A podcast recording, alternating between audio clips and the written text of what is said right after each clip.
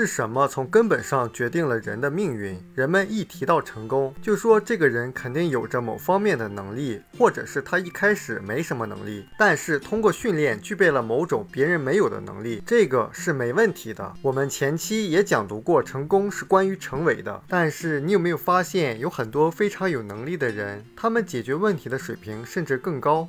但是他们中的大多数并不见得就能够成功。想想你上学期间那些表现非常突出的同学，你就明白我说的是什么了。那些口才最好、人际关系能力最强的同学，他们可能表现却很平庸。像我们生意团队里的伙伴，都是普通的不能再普通的人了。我们也会遇到一些在传统行业非常优秀、非常成功的人士，在表达能力、人际关系能力、影响力、个人魅力等方面，我们。团队的人就是都放到一块儿，也比不上他十分之一。但是今天我发现，那些当年表现非常优秀的、非常有个人魅力和影响力的且有能力的人。还在为了赚钱而苦苦挣扎，而我们这些普通的不能再普通的生意合伙人，很多都已经获得了时间和经济上的自由。原因只有一个，就是那些能力超强的人，他们解答问题的能力是很强，但是他们选择去做的事，常常并不是能够获得很大成功的事。也就是说，他们做选择题的能力很差。我们说所谓的时机，就是你在正确的时间做了正确的事情，那正确的时间。能够做正确的事，是不是一种选择呢？我们说事情的发展是选择后再行动，最后获得结果，所以选择是在先的。那如果选择错误，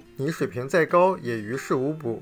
你的效率再高，也是越做越错的。所以有句话叫“方向不对，努力白费”。你最初选择的时候，已经确定下来了你最终的那个结果。而人们在结果不好的时候，常常用什么词来描述？说这就是命，或者是运气不好。实际上，这个命。或者这个运气，在我们选择的时候就已经决定了。罗伯特清崎书中关于人生的四个象限讲到，你选择的从业方式将最终决定你最终拥有的生活方式，就是这个意思。也就是说，我们今天的生活状态、生活方式，实际上是我们三年、五年前选择和规划的结果。但你会问，为什么那么多有能力的人没有做对选择呢？也就是问，他是解答题高手，但他为什么做不对选择？题呢？原因就是他们没有养成正确有效的价值观。价值观就是人们判断一件事情对和错的那个标准。用最通俗的解释，就是你知道什么是好的，什么更好，什么是最好的，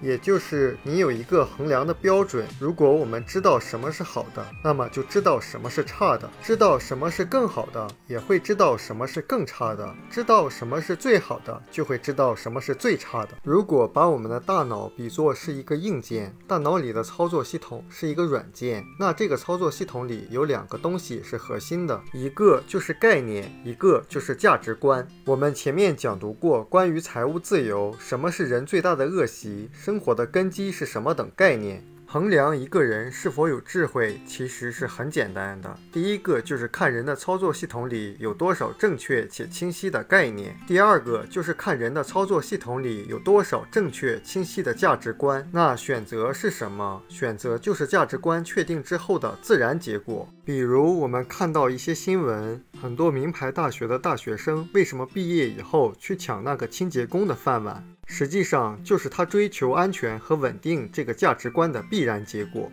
所以会发现，我们关于财务自由等富爸爸系列的视频都是关于概念和价值观的。因为这两个东西搞定了，选择就是自然发生的。而选择自然发生的同时，行动就会被触发，进而改变就是自然而然的。所以，我们说人的选择决定了结果或者命运，而价值观决定了选择。所以，更深入的结论就是价值观决定命运。我们书友会希望用十五年时间带动一亿人读书。改变思维，思考致富，和一千个家庭共同实现财务自由，快来加入我们吧！